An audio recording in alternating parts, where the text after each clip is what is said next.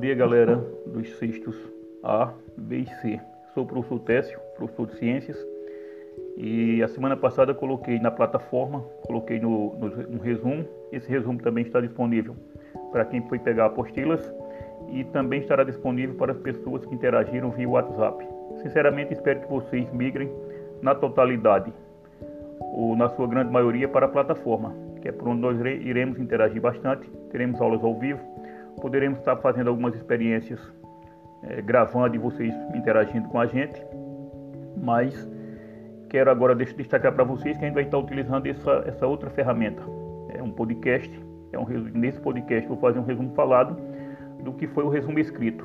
Então, caso tenha alguma dúvida ainda, vocês ouçam, comparem com o resumo escrito, tiverem dúvidas, novamente, entrem no PV e perguntem e tentem interagir pela plataforma. Amanhã estarei colocando a atividade na plataforma e vocês, por esse resumo falado do podcast, também pelo resumo escrito e outras fontes bibliográficas como livro didático, é, Google, Wikipedia, entre outras, vocês poderão estar resolvendo a interatividade e me mandando de volta até o próximo domingo. Então vejam só, eu coloquei para vocês na semana passada no resumo matéria e energia, misturas homogêneas e heterogêneas. A gente vai ter que assimilar alguns conceitos para que possamos avançar nessa nova forma de estudo. Vocês começam vendo química já no sexto ano, a parte de matéria e energia, e a gente precisa definir e assimilar conceitos.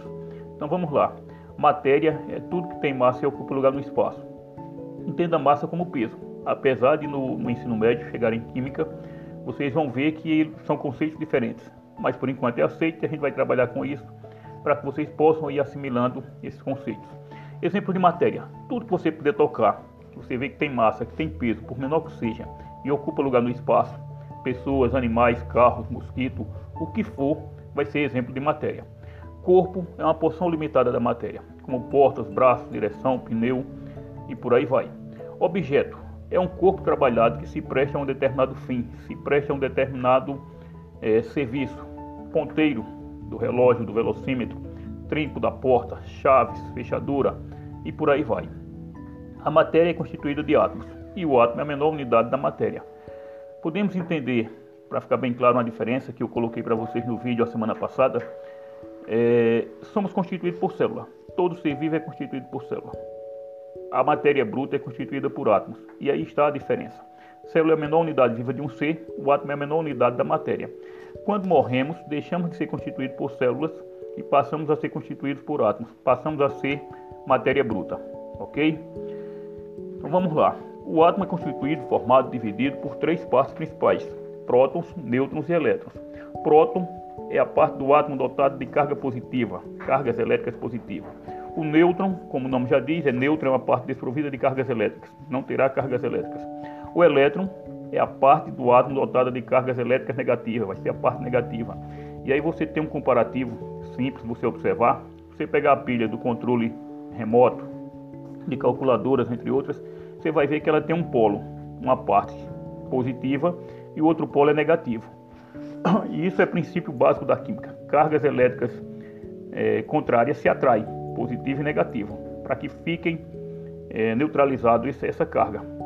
Isso é um princípio que é utilizado bastante em fiação de energia, por exemplo. Você tem um fio positivo, fio negativo. Quem mexe com eletricidade, seus pais, seus, algumas pessoas que vocês conhecem, vai dar esse exemplo no dia a dia de nossas casas. Os átomos são denominados íons, também pode chamar os átomos de íons. Quando carregados positivamente, sinalzinho de mais, eu vou dizer que é um cátion. Quando ele está carregado com sinal de menos, negativamente, eu vou dizer que ele é um ânion. Beleza? Substância. O que vem a ser uma substância? É um grupo composto apenas por um tipo de molécula ou átomos. Podem ser simples, compostas por um elemento, ou compostas quando são constituídas, formadas por mais de um elemento. Para a gente entender bem, é, algumas substâncias que vemos, observamos a olho nu, nos parecem simples. Quando observamos ao microscópio, na realidade elas são substâncias compostas, elas têm mais de um elemento. Por exemplo, feijão, arroz, leite, café, água, oxigênio, nitrogênio e por aí vai. Substâncias compostas: café com leite, feijoada, salada de frutas, macarronada. Eu observo a olho nu, eu vejo que o café tem mais de, de, de uma substância. Café com leite, eu observo, tem o café e tem o leite, fica claro. Se eu só botar café, a olho nu, eu teria uma substância simples, seria só o café. Mas eu sei que vai o café, que vai a água, que vai o açúcar. Quando eu vejo, quando eu vejo só o café, substância simples, a olho nu. Se eu for para o microscópio, passa a ser composta. Mas a olho nu, se eu coloco café com leite, eu consigo diferenciar. A feijoada por si só, ela vem repleta de, de, de substâncias. Vem com a carne, com macarrão, com feijão e por aí vai. A salada de frutas, é, a macarronada, uma série de coisas. Então, eu teria aí substâncias simples e substâncias compostas. As substâncias, de acordo com a sua natureza, elas podem ser homogêneas ou heterogêneas. Homogêneas quando apresenta apenas um tipo de substância. O oxigênio, o nitrogênio, o açúcar, o álcool, a água e por aí vai. Considerando de novo que eu observe a olho nu. Se eu observar a água detalhada no microscópio, eu tenho o H2O, que são duas moléculas de hidrogênio e uma de oxigênio. Beleza? Então vamos lá. Heterogêneas quando apresentam duas ou mais substâncias na sua composição: gasolina, diesel, cloreto de sódio, que é o sal de cozinha, água, brometo e por aí vai. Uma série de substâncias que a olho nu eu já percebo que ela tem mais de uma substância. Essa seria a principal diferença entre homogêneas e heterogêneas.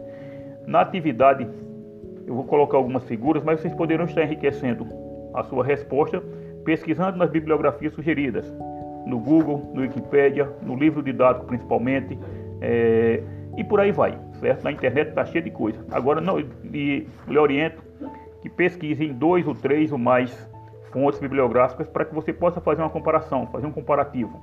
Beleza? A gente vai ter que estar interagindo desta forma. E lá na frente a gente vai voltar a falar sobre substâncias e misturas no nosso cotidiano.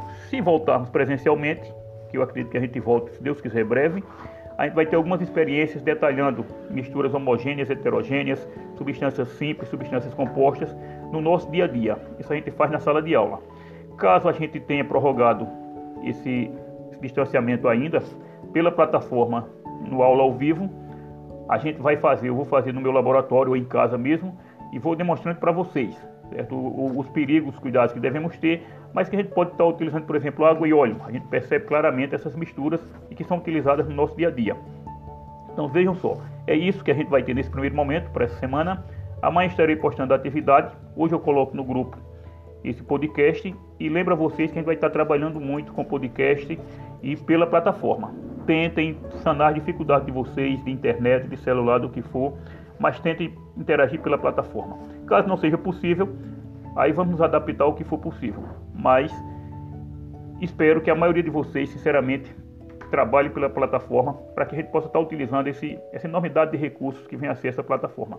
Beleza? Fiquem com Deus, se cuidem, a gente se encontra.